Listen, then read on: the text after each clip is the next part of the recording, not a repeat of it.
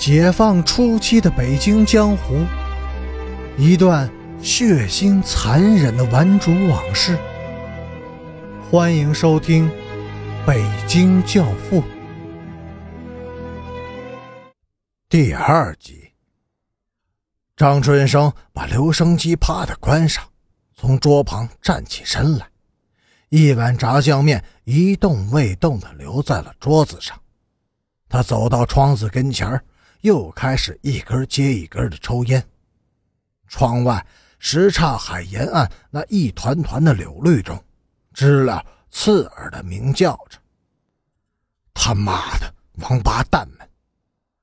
他咬牙切齿地吐出了一大串脏字以发泄他对学校以及学校当局背后的那些人的仇恨。是的，他的高考成绩并不理想。本来也就没有什么奢望，也没指望着考上北大、清华什么的，能考上个专科学校，他也就烧高香了。所以他的七个志愿填报的都是同一所学校，一所专门培养泥瓦匠的专科学校。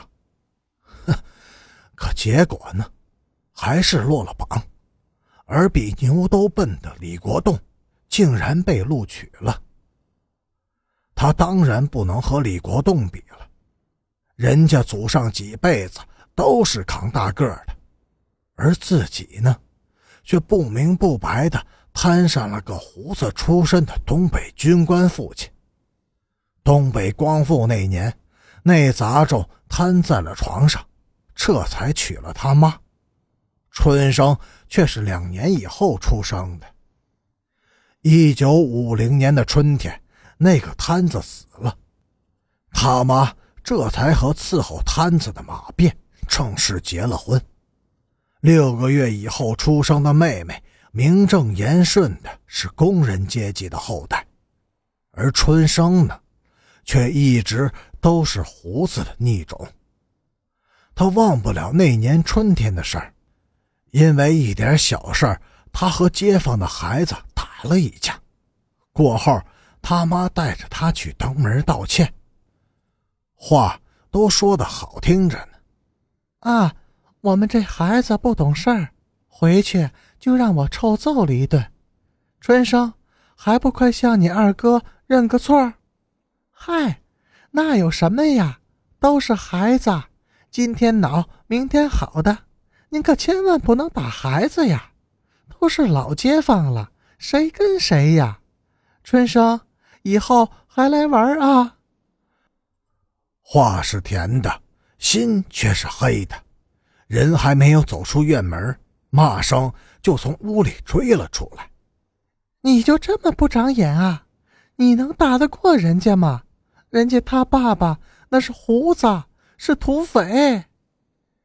渐渐的，学校的同学，街道上的伙伴。都知道了他土匪的血统，开始有意的躲着他，而春生呢，慢慢的也就真的以为自己的血管里喷流着某种野性的血液了。他很少讲话，喜欢独来独往，却发狠的学习，玩命的打架，人们都开始怕他，越怕他就越打。有一次从德胜门外。来了四条汉子，说是仰慕已久，想要跟他领教领教。四条汉子像四条饿狼一样，从前后左右不断的猛扑上来，凶狠的踢打着，轮番扇他的耳光。春生并没有还手，只是用流血的眼睛死死地盯着对方的眼。被打倒踢翻无数次，脸也被扇肿了。可是眼睛仍死盯着对方，丝毫没有退让。这双眼睛把四条恶狼给吓慌了。他妈的，我算是看明白了，今天要是不把这小子给废了，咱们哥几个早晚得遭了他的手。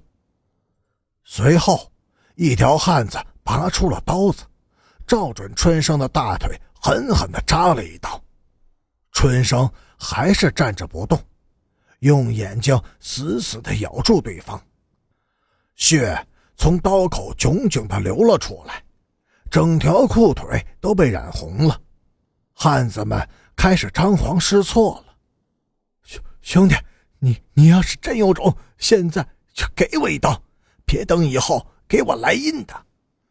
持刀的汉子把刀扔在了地上，绝望地说：“他的声音里已经带着了哭腔。”春生捡起了刀。眼睛仍死死地盯着对方的眼睛，而他的手却毫不迟疑地把刀子捅进了那个汉子的小肚子里。三天以后，另一条狼正在人定湖公园与人对弈呢。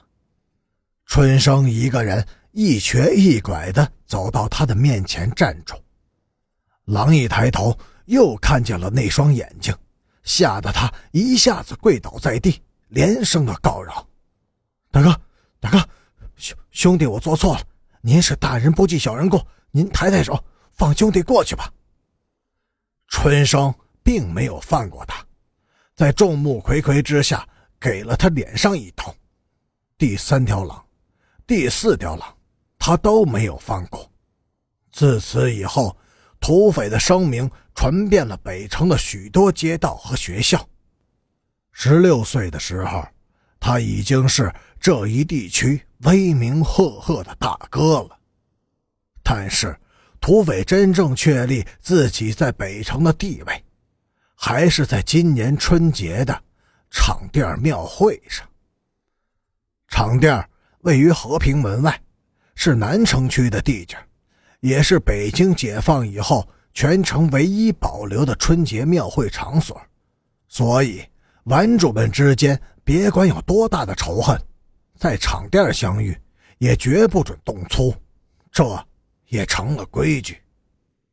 南北城的老大们虽然水火不容，但在庙会上见了面，也都井水不犯河水，各玩各的，甚至互相抱拳一揖，算是讨个吉祥。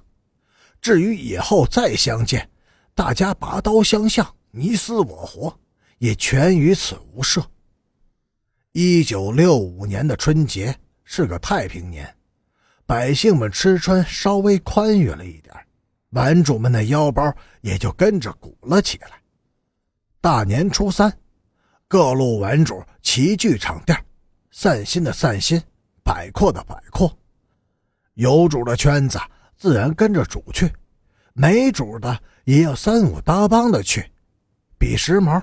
找主，大燕和小燕是北城的两枝花，眼下都没有人挂着。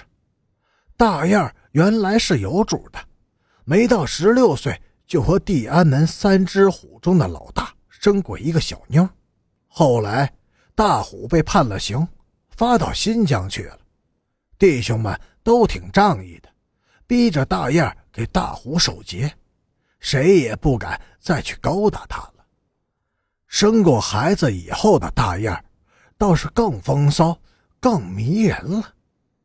小燕儿千真万确是个没让老爷们碰过一指头的雏。小丫头长得水灵，大燕领着她刚一出道，就被好几个有头有脸的玩主给瞄上了。不过有手疾眼快的先下了手，撺掇着让土匪收了他。土匪与女色上本没有什么瘾头，他怕羞。可是，既然名分已经到了这个份上，如果连个女人都不敢沾手，被圈子给吓着了，也显得太跌份了。他就有一搭没一搭的，算是要了小燕儿要可是要了，可土匪从来就没有碰过他，就连面都很少照。但小燕从此却算是土匪的人了，在北城就再也没有人敢去招惹他了。感谢您的收听，下集更精彩。